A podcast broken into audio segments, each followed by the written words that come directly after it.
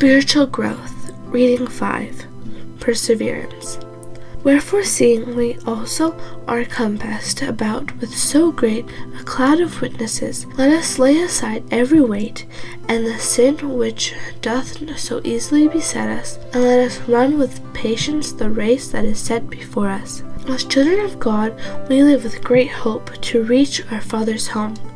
In this journey of life, we face many troubles and tribulations which are common to all humanity, while others are unique to the children of God. Many struggle with internal conflicts, while others are, try to combat fears. Our lives are knitted with targets, goals, and dreams, mingled with fears, doubts, and disappointments. All these negative aspects affect our spiritual journey and growth. In Hebrews 6, verse 19, we read, Which hope we have as an anchor of the soul. The Christian journey is a combination of faith and hope. Our life is not merely a short sprint or a short distance race, but is a long distance marathon. Knowing not that they which run in a race run all, but one receiveth the prize, so run that ye may obtain. We need to be steadfast and run this race with lots of perseverance and patience, though we face many setbacks on the way. Perseverance defined. The verb persevere comes from the Latin root perseverus, which means continue steadfastly, persist. And that word comes from two others, per for very and severus for strict. The word perseverance is not commonly used in the Bible, but instead it has many synonyms. The Merriam Webster Dictionary defines perseverance as the continued effort to do or achieve something despite difficulties, failure, or opposition.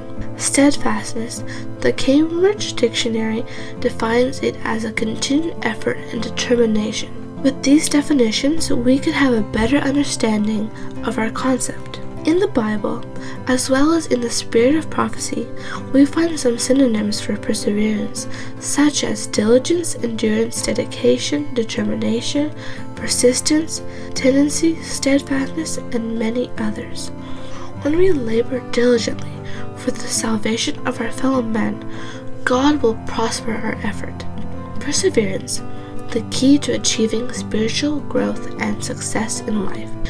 True success in any line of work is not the result of chance or accident or destiny.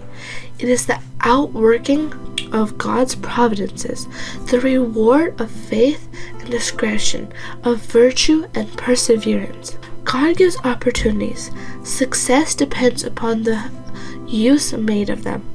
Our success depends on our ability to use our God given talents to its fullest potential. In this process, perseverance and self motivation play a vital role. Spiritual, mental, and physical growth, so society economic achievements, and overall success in life is the result of the prime application of perseverance or determined effort in collaboration with our faith in God and His providence. In general, we as humans have a tendency of fear and of failures. In the parable of talents, Jesus mentioned that the one who was afraid of failure hid his given talent and lost all of it at the end. We need to be prepared to take risks in life to maintain our faith and to achieve success. It's nothing more significant than what Jesus did to save man. He took the eternal risk. Keep moving with faith in Christ. Most of us love to be in certain comfort zones. We are frightened or lazier to move out of it. Sometimes we do not like any event, person, or decision which moves us out of that zone. But we need to keep moving. Every day we must step forward in our spiritual life with caution. Watch ye therefore, and pray always, that ye may be accounted worthy to escape all things, all these things that shall come to pass, and to stand before the Son of Man. Perseverance brings physical, mental, and spiritual growth. The whole system needs the invigorating influence of exercise in the open air. A few hours of manual labor each day would tend to renew the bodily vigor and rest and relax the mind. A weak mind can be influenced by the enemy easily towards discouragement, idleness, and wrongful habits. Practicing a healthy diet, exercise, exercise, hydration, spiritual meditation, proper sleep, prayer life, and good habits will help us to combat the negativity in us. On the other hand, all these will enhance our perseverance and determination to move us toward the next levels of mental and spiritual growth. Be strong, therefore, and let not your hands be weak, for your work shall be rewarded. We as Christians need to develop a positive attitude and this will help us to develop better personality and eventually increase our influence in society. Having positive hopes, expectations, and beliefs will build faith that will fuel our perseverance. Our faithful reactions and spiritual approaches will resolve many internal and external conflicts. Also, our balanced attitude will help us to widen our circle of influence in sowing among unbelievers the Word of God. In turn, this will provide progress in life too. But keep in mind that when we are dealing with people, we face disappointments, criticisms, conflicts, and sometimes failures. The question remains are we going to give up or move forward? If you can't fly, then run. If you can't run, then walk. If you can't walk, then crawl. But whatever you do, you have to keep moving forward. We always need to keep our goals in mind. We all have and should have goals in life. Our lives should be goal oriented and well focused. God is always goal oriented. Most of the prophecies show God's goals or intentions. Every step we take, all that we do, anything we want to do, we need to ask ourselves, why am I doing this? This question will help us to put ourselves back on track. Then the trial of our, your faith, being much more precious than the lamp of gold, and perisheth, though it may be tried with fire, might be found unto praise and honor and the glory of, at the appearing of Christ, Jesus Christ. Our prime goal is to meet our Savior when He comes. Perseverance. Christ, the best example. As the creator of the universe, do you think Jesus needed to persevere when compared with us? He was born into this world as 100% human, and he had all the possibilities to be tempted, discouraged, attacked, etc. If Jesus could not be tempted like us, Satan was not going to waste his time attempting to tempt Jesus all the time. Jesus faced challenges more than all of us. From the time he was born, they tried to kill him. His own community did not believe him. The religious leaders criticized him and rejected his teachings. In the end, he was betrayed by his own disciple, so Jesus needed to persevere with the original solution to the end. Jesus is the best example of perseverance. His strength was his prayer of life. None of these harmful elements or challenges could be able to stop Jesus from achieving the goal of the cross. Daily beset by temptation, Constantly opposed by the leaders of the people, Christ knew that he must strengthen his humanity by prayer. In order to be a blessing to men, he must continue, he must commune with God, from him obtaining energy, perseverance, and steadfast. In order to be a blessing to men, he must commune with God, from him obtaining energy, perseverance, steadfastness. In the Garden of Gethsemane, Jesus was so disturbed with the heaviness of sin he was going to bear. He prayed earnestly to the Father, asking for help. All those around Jesus could not help him much. He, he asked the disciples to pray, but they were they too were sleeping instead. The question before Jesus in the human perspective was, Am I going to give up the mission? We also must come to specific situations, just like Jesus faced. Jesus needed external help at this time as a human. Support was provided to Jesus by heaven as a result of his earnest prayer, and he will not turn from his mission, and he will become the propitiation of a race that was willed to sin. His prayer now breathes only submission. If this cup may not pass away from me, except I drink it, thy will be done. Jesus displayed his perseverance with the help of the Father. Jesus is a prayer warrior. Jesus submitted his will to the Father's will. He focused on his ultimate mission. Whenever his mission, whenever his human propensities overtook his mission task, he sought help from God the Father. Jesus is our example. Perseverance, an essential ingredient of prayer. Continue steadfastly in prayer, watching therein with thanksgiving, withal praying for us also, that God may obtain unto us a door for the word, to speak the mystery of Christ, for which I am also in bonds, that I may make it manifest as I ought to speak. We may identify five main elements of prayer in the these Bible verses. Firstly, Apostle Paul is asking the Colossians to be steadfast or continue in prayer, not to give up, but hold the faith in Jesus. Secondly, he mentions being watchful in our prayers. Thirdly, we find that our prayers should contain our heartfelt thanksgiving. Fourthly, we find that we should pray that our hearts should be receptive to the Word of God, and also His Word should be shared among the others. Fifthly, we find here that the Apostle Paul is requesting prayers for his mission, and thus we need to pray for all the missions and the missionaries. To continue to be steadfast or persevere in prayer, considering all the elements of prayer, will be a blessing to all of us. Praying always with all prayer and supplication in the Spirit, and watching thereunto with all perseverance and supplication for all saints. When we think of perseverance in prayer, we may recall the parables of Jesus mentioned in the Gospels. We especially find the parable about a man who pleaded for bread to feed a friend who happened to visit him at midnight, hungry. The story is found in the book of Luke, next to the Lord's Prayer.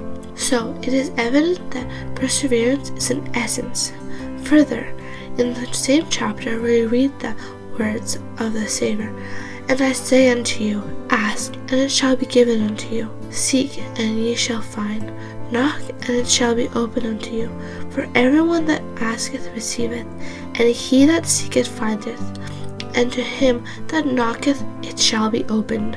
Again, we find another familiar parable of Jesus in Luke 18, verses 1 to 8, about the widow and the wicked judge.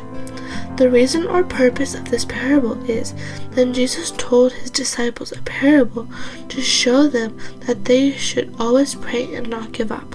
Again, Jesus mentioned the result of perseverance as, and the Lord said, Listen to what the unjust judge says, and will not bring about justice for his chosen ones who cry out to him day and night? Will he keep putting them off?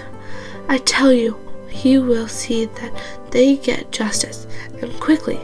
However, when the Son of Man comes, will he find faith on earth? Here we find that Jesus is connecting faith and perseverance with salvation. Perseverance, the glorified, persevere till the end.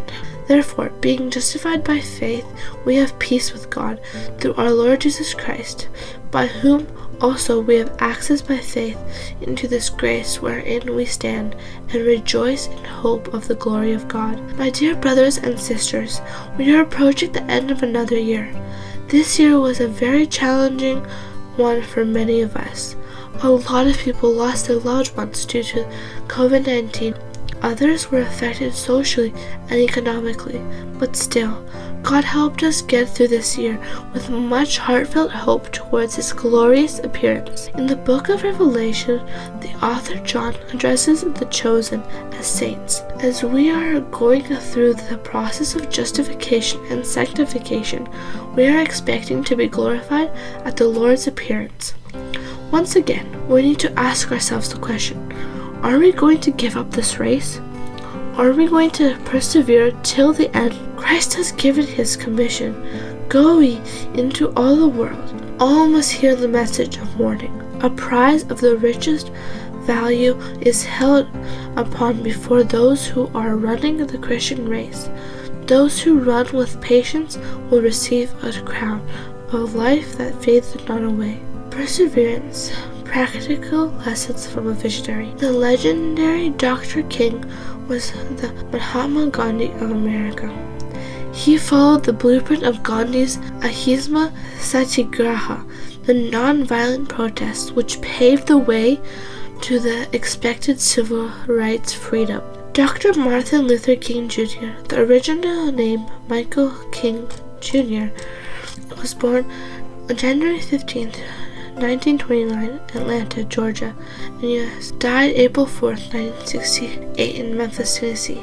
Was a Baptist minister and social activist who led the civil rights movement in the United States from the mid 1950s until his death by an assassination in 1968. His leadership was fundamental to that movement's success in ending the legal segregation of African Americans in the South and other parts of the United States. King rose to national prominence as head of the Southern Christian Leadership Conference, which promoted nonviolent tactics such as the Massive March on Washington. 1963 to achieve civil rights. He was awarded the Nobel Peace Prize in 1964.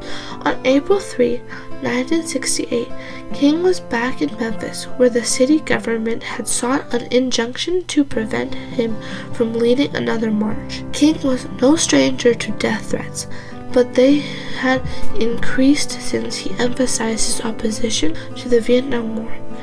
Indeed, before leaving for Memphis, King had informed his wife and parents that a price supposedly had been put on his head. That night, a rally was scheduled at Bishop Charles Mason Temple, a Memphis Pentecostal church. King was exhausted, had a sore throat, and was feeling ill. With a thundering storm raging that was anticipating to hold down the turnout, he sent his best friend and chief lieutenant, the Rev.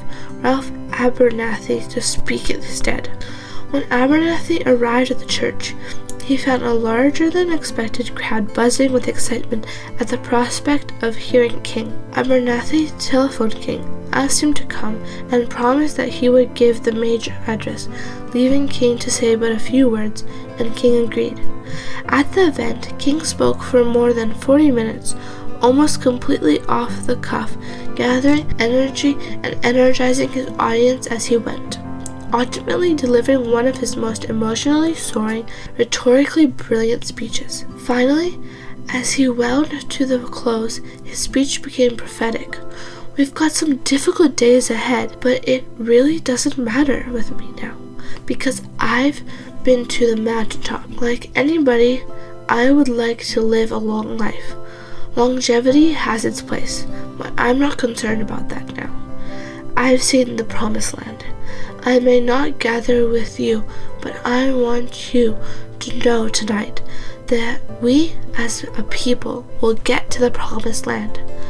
I'm not worrying about anything. I'm not fearing any man. Mine eyes have seen the glory of the coming of the Lord. Today, thousands of African Americans in the USA enjoy their civil rights freedom in every aspect of life because of the persevering efforts and sacrifices of people like Dr. King. By God's grace, threats, sickness, and rewards or kickbacks, temporary setbacks, etc., are not able to stop a goal oriented person with perseverance and dedication. In conclusion, the strength acquired in prayer to God, united with persevering effort in training the mind in thoughtfulness and caretaking, prepares one for our daily duties and keeps the spirit in peace under all circumstances. May the Lord direct your hearts into God's love and Christ's perseverance. Amen. Written by D. Francis. You will find all the other readings in the description box below.